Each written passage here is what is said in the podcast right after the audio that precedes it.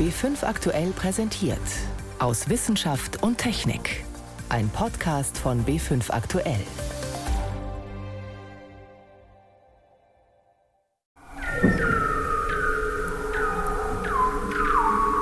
Was hier wie Geräusche aus einem Science-Fiction-Film klingt, das sind Weddelrobben. Und die werden demnächst ein Forscherteam in der Antarktis unterstützen. Wie? Dazu später mehr. Außerdem wollen wir wissen, was denn die ganzen Sonden herausfinden sollen, die gerade alle gleichzeitig am Mars ankommen. Doch zunächst geht es um Indizienbeweise. Am Anfang der Corona-Pandemie standen wohl tatsächlich Fledermäuse. Das sind drei unserer Themen heute. Am Mikrofon ist David Globig. Woher kommt das Coronavirus und wie konnte es seinen fatalen Zug um die Welt antreten? Um das herauszufinden, war ein Team der Weltgesundheitsorganisation WHO vier Wochen lang im chinesischen Wuhan. Zum Abschluss der Untersuchung gab es am Dienstag eine Pressekonferenz. Bei der konnte der Leiter des WHO-Teams zwar keine dramatisch neuen Erkenntnisse verkünden, doch die Hinweise haben sich verdichtet, dass Fledermäuse eine entscheidende Rolle gespielt haben. Der Erreger ist aber wahrscheinlich nicht direkt von ihnen auf den Menschen übergesprungen, Offenbar hat das Virus, und das war ja schon lange die Vermutung, einen Zwischenwirt genutzt. Ich habe darüber mit meiner Kollegin Renate L. gesprochen. Sie verfolgt die Forschungen zu den Ursprüngen der Pandemie seit über einem Jahr. Woraus schließen denn Expertinnen und Experten, dass das Virus auf diesem indirekten Weg von Fledermäusen zum Menschen gelangt ist? Ja, man könnte sagen, das ist ein Indizienbeweis. Die Fledermäuse, die leben in denselben Wäldern wie Schuppentiere und Larvenroller und die gab es auf dem Wildtiermarkt in Wuhan. Solche Schuppentiere und Larvenroller, die kennen wir jetzt aus unserer eigenen Umgebung nicht. Was sind das für Tiere? Ja, also die Schuppentiere, die werden manchmal auch als Tannenzapfentiere bezeichnet und genau so sehen sie auch aus. Die sind vom Aussterben bedroht. Der Handel ist verboten, aber sie gelten als Delikatesse. Wegen dem Verbot sind sie auch sehr teuer. Also man könnte sagen, eine Delikatesse für Angeber, die sich nicht um Gesetze scheren. Und Larvenroller, die sehen so ähnlich aus wie Katzen, gehören auch zu den Schleichkatzen. Und die beiden Tiere, die können sich bei den Fledermäusen mit Coronaviren anstecken und das Virus dann weiter übertragen an Menschen. Fledermäuse wiederum sind bekannt dafür, dass sie sehr viele verschiedene Coronaviren tragen. Und bekannt ist auch schon lange, je mehr verschiedene Fledermausarten es gibt, desto mehr verschiedene Coronavirusarten gibt es auch. Und dass die sich schnell verändern, mutieren, ansteckend werden für Menschen, das erleben wir ja gerade. Gibt es denn tatsächlich besonders viele Fledermausarten in Südchina? Ja, und es könnte heute auch mehr geben als im 20. Jahrhundert durch den Klimawandel. Zu dem Ergebnis kommt eine Studie vom Potsdam Institut für Klimafolgenforschung, die diese Woche veröffentlicht wurde. Sie sagen, es könnte heute mehr geben. Die Forschenden haben also nicht die Fledermäuse gezählt? Nein, das ist eben dieser Indizienbeweis. Sie haben sich angeschaut, wie sich die Vegetation in Südchina entwickelt hat.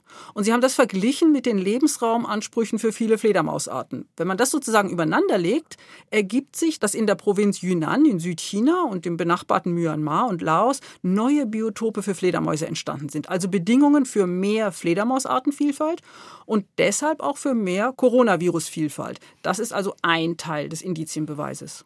Und der andere Teil ist der Klimawandel? Genau, das ist die zweite Indizienkette.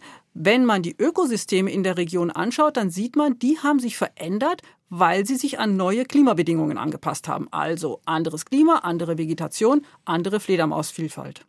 Jetzt haben wir da offenbar jede Menge Fledermäuse, bei denen müssen sich die Schuppentiere und Larvenroller aber irgendwie noch anstecken mit den Coronaviren. Ja, aber dass die anfällig sind für Coronaviren, diese beiden Tierarten, das ist tatsächlich gut belegt. Zum Beispiel mit dem ersten SARS-Coronavirus 2003. Das ist also der letzte Schritt in der Indizienkette aus den Wäldern im Süden auf den Wildtiermarkt in Wuhan in Zentralchina. Wenn das 2003 passiert ist und 2019, dann könnte es also auch jederzeit wieder passieren. Ja, das könnte es, mit Coronaviren oder mit anderen. Das Problem ist, dass sich Menschen und Tiere immer häufiger zu nahe kommen.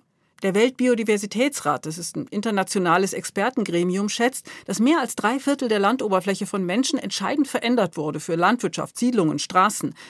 Siedlungen wachsen immer mehr in Wälder rein oder in andere Ökosysteme, die bisher mehr oder weniger ungestört waren. Menschen und Tiere kommen dadurch in Kontakt, wo es früher nicht der Fall war. Auf der anderen Seite schätzt der Weltbiodiversitätsrat, dass es rund 1,7 Millionen Viren in Tieren gibt, die auch Menschen infizieren können.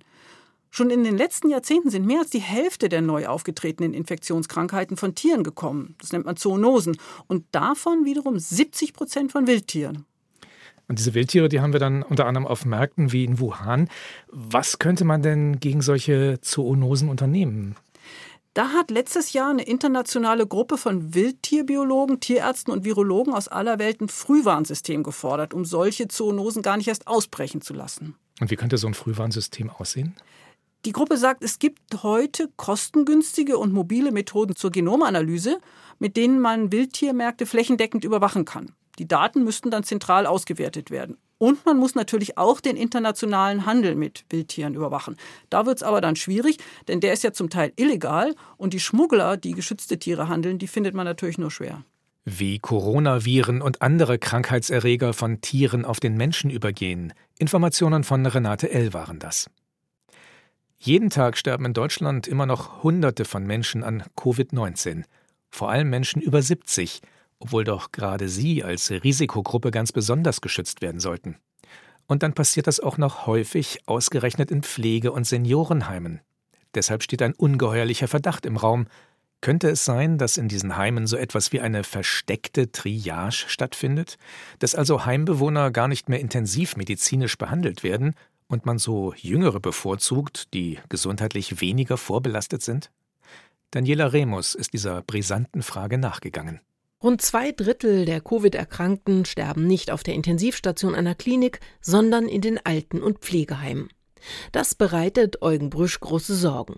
Er ist der Vorstand der Deutschen Stiftung Patientenschutz. Und zwar ist es so, dass das Durchschnittsalter der Intensivpatienten in Deutschland mittlerweile unter 60 Jahre alt ist. Aber tatsächlich ist die Sterblichkeitsrate bei den über 70-Jährigen sehr hoch. Das heißt, 90 Prozent derjenigen, die an Covid und mit Covid sterben, sind Menschen, die älter sind als 70. Und diese Menschen kommen häufig gar nicht auf die Intensivstation, sondern sterben in den Alten- und Pflegeheimen. Das zeigen die Zahlen des Robert Koch Instituts. Zahlreiche Angehörige suchen Rat bei der Stiftung Patientenschutz. Sie beklagen, dass sie keinen Kontakt zu den Heimbewohnern erhalten, dass diese im Krankheitsfall weder in Krankenhäuser transportiert noch von medizinischem Personal angemessen versorgt würden. Aufgrund dieser Schilderungen vermutet Eugen Brüsch, dass nicht alles getan wird, um das Leben der alten Patienten zu retten. Sowohl die Faktenlage beim RKI als auch die Situation in den Krankenhäusern, in den Pflegeheimen, darüber hinaus die hohe Todesrate, die weiterhin sehr hoch ist, obwohl die Inzidenzen deutlich sinken, machen deutlich kombiniert mit unserer praktischen Erfahrung, dass es mehr als eine reine Vermutung ist, dass wir eine Vortriage gerade in der Altenpflege stationär erleben. Pflegeheimbetreiber weisen diesen Verdacht einer versteckten Triage weit von sich. Und auch Clemens Wendner, Chefarzt an der Klinik Schwabing in München, sieht einen anderen Grund für die hohen Sterbezahlen in den Heimen. Wir haben auch viele ältere Patienten, die gar nicht mehr auf Intensivstationen gehen wollen, Patientenverfügung haben, die dann auch äh, auf den Stationen leider verstarben oder in den Altenheimen. Patientenverfügungen würden aktualisiert oder so verändert, dass die Versorgung auf einer Intensivstation damit ausgeschlossen ist. Auch die Palliativmedizinerin Claudia Bausewein von der Ludwig-Maximilians-Universität in München stellt fest, dass das Thema Sterben durch die Corona-Pandemie viel offener besprochen wird. Es ist schon immer wieder so, dass wir hören, dass Menschen sozusagen ihre Patientenverfügung, die ja nicht auf so eine Pandemiesituation ausgerichtet ist, nochmal entsprechend ergänzen und sagen, im Rahmen einer Covid-Infektion möchte ich oder würde ich zustimmen dem und dem, wenn ich nicht einwilligungsfähig bin. Denn der Wille, der mit einer Patientenverfügung hinterlegt ist, gilt nur dann, wenn ein Patient nicht mehr in der Lage ist, selbst zu entscheiden. Können die Betroffenen aber die Tragweite einer Entscheidung noch einschätzen, dann besprechen sie mit ihren Angehörigen und den behandelnden Ärztinnen und Ärzten, welche medizinischen Maßnahmen angemessen sind. Ich glaube, das ist ein ganz wichtiger Aspekt, dass wir letztlich immer individuell die Situation der betroffenen Menschen anschauen müssen und natürlich auch die Gesamtsituation in die Entscheidung mit einfließen lassen müssen, genauso wie den Patientenwillen. Die Gesamtsituation ist bei den meisten Bewohnern der Alten- und Pflegeheime nicht die beste. Sie sind häufig gebrechlich, schwach und krank. Insofern müsse die hohe Sterblichkeit in den Heimen nicht notwendigerweise bedeuten, dass die Bewohner ohne ihre Zustimmung von intensivmedizinischer Behandlung ausgeschlossen würden. Warum unter den Corona-Toten so viele Heimbewohner sind, Daniela Remus berichtete. Sie hören B5 aktuell am Sonntag aus Wissenschaft und Technik. Heute mit David Globig. Konkurrenz kann das Geschäft beleben. Das gilt durchaus auch für die Wissenschaft. Immer wieder liefern sich Forschende bzw. ihre Teams einen Wettstreit. Wer findet etwas schneller heraus als die anderen? Wer entwickelt etwas rascher, veröffentlicht früher? Wir haben das gerade erst wieder bei den Corona-Impfstoffen erlebt. Vor 20 Jahren ging ein anderer, denkwürdiger Wettlauf zu Ende. Mitte Februar 2001 verkündeten Forschende in den Zeitschriften Science und Nature, dass sie das menschliche Erbgut komplett sequenziert, also entziffert haben, oder zumindest so gut wie. Man spricht hier oft auch von der Entschlüsselung des Erbguts. Es war der Showdown zweier konkurrierender Projekte. Und mit Superlativen wurde damals nicht gegeizt. Mehr dazu von Moritz Pompel. Wer würde es schaffen, das menschliche Erbgut schneller zu entschlüsseln? 3,2 Milliarden Basenpaare lang. Zwei Konkurrenten waren am Start. Auf der einen Seite ein träger Schwerlasttanker, das vor allem durch die USA staatlich geförderte Humangenomprojekt, 1990 gegründet, auch mit deutschen Forschern an Bord. Der damalige US-Präsident Bill Clinton. Wir lernen heute die Sprache, in der Gott das Leben geschaffen hat. Auf der anderen Seite ein wendiges Schnellboot. Der Kapitän Craig Venter, ein US-amerikanischer Biochemiker und in der Wissenschaftsszene bekannt als eiskalter Geschäftsmann und Selbstdarsteller. Aus dem Humangenomprojekt war er ausgestiegen, um mit seiner privaten Firma Celera Genomics allein weiterzumachen. Das ist ein historischer Tag in der 100.000-jährigen Geschichte des Menschen. Während das Humangenomprojekt Gen um Gen entschlüsselte, wählte Venter einen anderen Ansatz. Quasi mit der Schrotflinte zerlegte er die menschliche DNA in kleine Bruchstücke, analysierte sie und fügte die Informationen mit der Rechenleistung vieler Computer wieder zusammen. Venters Vision, die Informationen des menschlichen Genoms zu patentieren. Die Forscher des Humangenomprojekts dagegen sahen in den Genen eine Art universelles Erbe der Menschheit, das für jeden zugänglich sein sollte. Aus dem Patent ist letztlich nichts geworden, zum Glück, sagt Hans Lehrach vom Max-Planck-Institut für molekulare Genetik und damals Teil des Humangenomprojekts. Prinzip haben wir erreicht, was wir erreichen wollten. Wir haben ein Genom, das öffentlich generell verfügbar ist und das ist der Standard für alle Folgeprojekte gewesen. Für die Wissenschaft war es, als würde sich eine Tür öffnen zu einem schier endlosen Gang mit lauter neuen Türen. Die Einzelbuchstaben des Genoms zu kennen, hieß noch lange nicht ihren Inhalt zu begreifen. Etwa, welche Gene zu welchen Krankheiten führen. Oft sind es viele Gene, die dabei zusammenspielen. Weltweit laufen unzählige experimentelle Studien und durch die Genschere CRISPR ist es inzwischen technisch sehr viel einfacher geworden, Gene quasi nach Belieben auszutauschen. Doch eine konkrete Therapie hat sich bisher nur für eine Handvoll Erkrankungen herauskristallisiert, etwa bei einer seltenen erblichen Augenerkrankung. Patientenvereinigungen allerdings stehen den Gentherapien teils kritisch gegenüber etwa Roswitha Dickerhoff von der Interessengemeinschaft Sichelzellkrankheit und Thalassämie. Auch bei der Beta-Thalassämie, einer angeborenen Erkrankung des roten Blutfarbstoffs, ist inzwischen eine Gentherapie möglich. Aber kaum ein Betroffener hat Interesse. Es gibt ja kaum Erfahrung und keiner weiß, wie sich das auf Dauer auswirkt und wie die Langzeitwirkungen sind. Es ist noch absolut experimentell. Manche gentherapeutischen Versuche haben nicht den erhofften Erfolg gebracht und endeten teils tragisch mit dem Tod von Patienten. Eines aber zeichnet sich ab. Das Wissen über die Gene kann auch Krankheiten verhindern. Wer etwa weiß, Risikogene für Brustkrebs zu haben, kann durch engmaschige Vorsorge das Schlimmste verhindern. Seit jetzt 20 Jahren kennen wir sämtliche Buchstaben unseres Erbguts. Zum Jubiläum war das ein Beitrag von Moritz Pompel. Im Moment hat man so ein bisschen das Gefühl, für die Weltraumforschung gibt es nichts Wichtigeres als den Mars. Gleich drei Missionen sollen unserem Nachbarplaneten weitere Geheimnisse entreißen. Den Auftakt hatte eine Sonde der Vereinigten Arabischen Emirate gemacht. Sie umkreist seit Dienstag den Mars. Einen Tag später gesellte sich eine chinesische Sonde hinzu Und kommenden Donnerstag wollen die Amerikaner einen Rover auf der Oberfläche des Planeten absetzen. Doch was erhofft man sich wissenschaftlich von den Mars-Missionen? Darüber hat mein Kollege Stefan Geier mit Ulrich Köhler gesprochen. Der ist Planetologe beim Deutschen Zentrum für Luft- und Raumfahrt. Die Frage an ihn, was ist zum Beispiel an der dünnen Marsatmosphäre so spannend, die die Sonde der Emirate untersuchen soll? Ja, vor allem interessiert uns hier eigentlich eher die Vergangenheit der Atmosphäre. In der Tat ist sie heute so dünn und hat kaum Wasserdampf und ähnelt auch nicht der der Erde. Sie besteht hauptsächlich aus Kohlenstoffdioxid. Aber das war vor drei, vier Milliarden Jahren eben wahrscheinlich mal anders.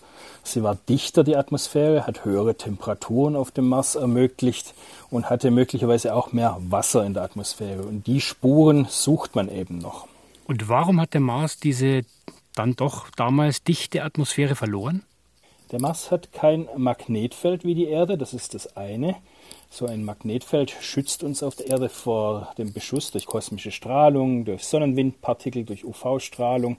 Und das andere ist, der Mars hat nur ein Drittel der Masse der Erde und deswegen kann er mit seiner Anziehungskraft so eine volatile, flüchtige, gasförmige Atmosphäre wie an der Erde nicht an sich binden. Das heißt, er verliert, seit er Gase aus seinem Inneren in die Atmosphäre geschoben hat, immer wieder diese Gase ans Weltall. Jetzt wollen wir auch immer wissen, hat es irgendwann mal Leben auf dem Mars gegeben? Und äh, da wird auf dem Boden untersucht, da wird Gestein untersucht und irgendwann in der Tiefe nach Mikroben oder nach Überresten von Mikroben gesucht. Gibt es vielleicht auch Spuren in der Atmosphäre, die auf altes Leben hinweisen könnten?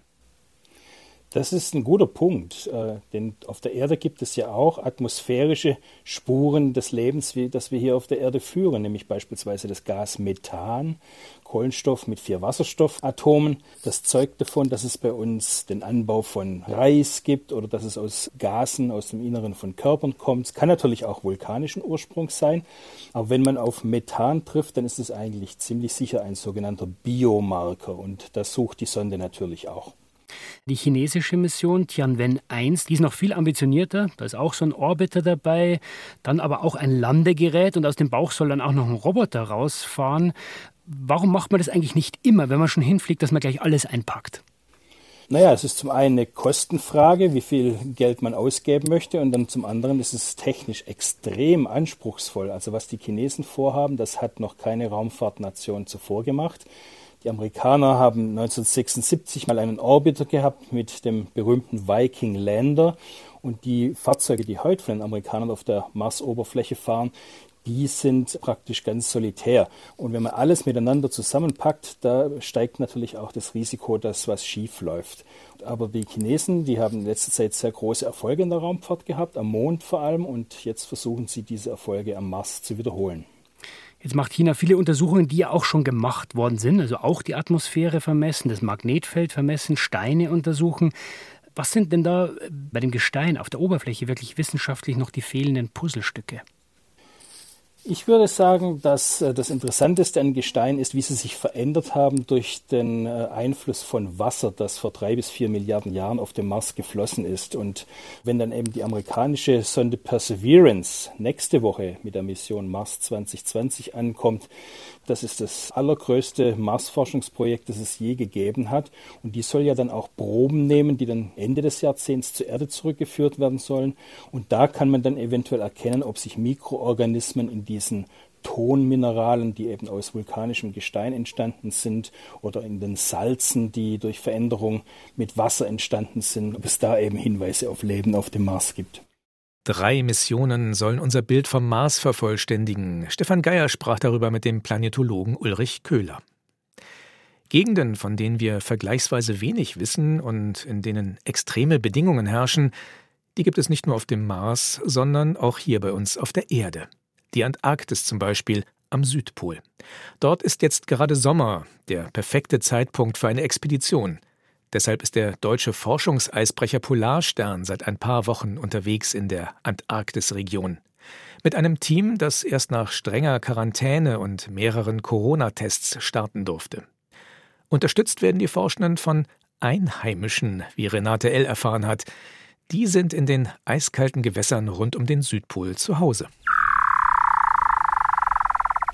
Rund zweieinhalb Meter werden sie lang und stattliche 400 Kilo schwer.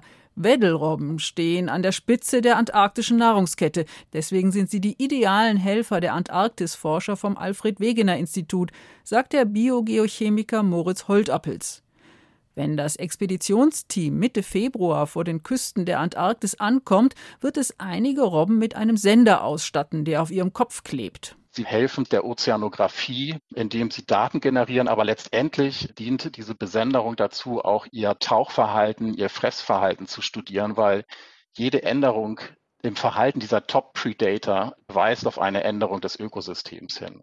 Wo die Robben tauchen, finden sie Fische und andere Beute. Die Sensoren zeichnen ihre Tauchgänge auf, messen außerdem Temperatur und Salzgehalt des Meerwassers. Wenn die Tiere auftauchen, schickt ein kleiner Sender die Daten an die Forscher. Wichtige Daten, denn Temperatur und Salzgehalt sind die treibenden Kräfte für die globalen Meeresströmungen, die sich durch den Zustrom wärmeren Wassers in die Antarktis verändern können, mit weltweiten Auswirkungen für die Ozeane und das Klima.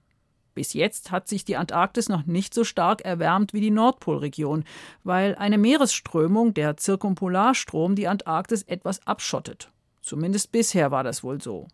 Ob und wie sehr sich das schon geändert hat, will das Polarsternteam im Weddellmeer erforschen. Das schmiegt sich zwischen die Hauptlandmasse des Kontinents und die westantarktische Halbinsel, die sich wie ein Finger Richtung Südamerika streckt. Seit 2016 ist das Meereis im nordwestlichen Weddellmeer schon leicht zurückgegangen, sagt die Meereisphysikerin Stefanie Arndt. Und daher wird es jetzt noch einmal mehr interessant, im östlichen Weddellmeer zu forschen und zu untersuchen, dem Bereich, wo wir bisher nur sehr schwache Veränderungen beobachten, quasi den Initialzustand des Meereises zu untersuchen und zu beschreiben. Besonders interessant ist dabei das Schelfeis, also Gletscher, die sich vom Festland ins Meer hinausschieben, in ein immer wärmeres Meer. Jetzt haben Modellstudien gezeigt, dass bei weiterer Klimaerwärmung mehr von diesem Warmwasser unter das Schelfeis strömt und eine erhöhte Schmelze die Stabilität dieses Schelfeises beeinträchtigen kann. Und das hat zur Folge, und das betrifft dann letztendlich uns hier zu Hause, einen eventuell schnelleren Anstieg des Meeresspiegels. Wärmeres Meerwasser würde auch das an die Kälte angepasste Ökosystem im Weddellmeer stören, angefangen mit der sommerlichen Algenblüte, die am Anfang der Nahrungskette steht. Das ist wie ein Fest, da gibt es also viel zu essen und danach gibt es neun Monate Trockenbrot oder man muss mit dem haushalten, was man sozusagen angesetzt hat. Und eine wichtige Sache ist dabei eben, dass wir gucken, wie insbesondere die Fauna am Meeresboden, wie die sich entwickelt und wie empfindlich die auf Veränderungen dieser Algenblüte reagiert. Zum Beispiel fest angewachsene Schwämme, kleine Würmer oder am Boden lebende Fische. Sie können nicht einfach wegziehen, wenn weniger Algen wachsen. Ein Defizit am Anfang der Nahrungskette kann das gesamte Ökosystem zum Kippen bringen. Die Weddelrobben quittieren ihren Nebenjob als Datensammler nach einem Jahr. Dann ist es wieder Zeit für den Fellwechsel und der Sender wird mit abgestreift. Eine Expedition unter ganz besonderen Bedingungen. Renate L. berichtete. So viel für heute aus Wissenschaft und Technik. Am Mikrofon war David Globig.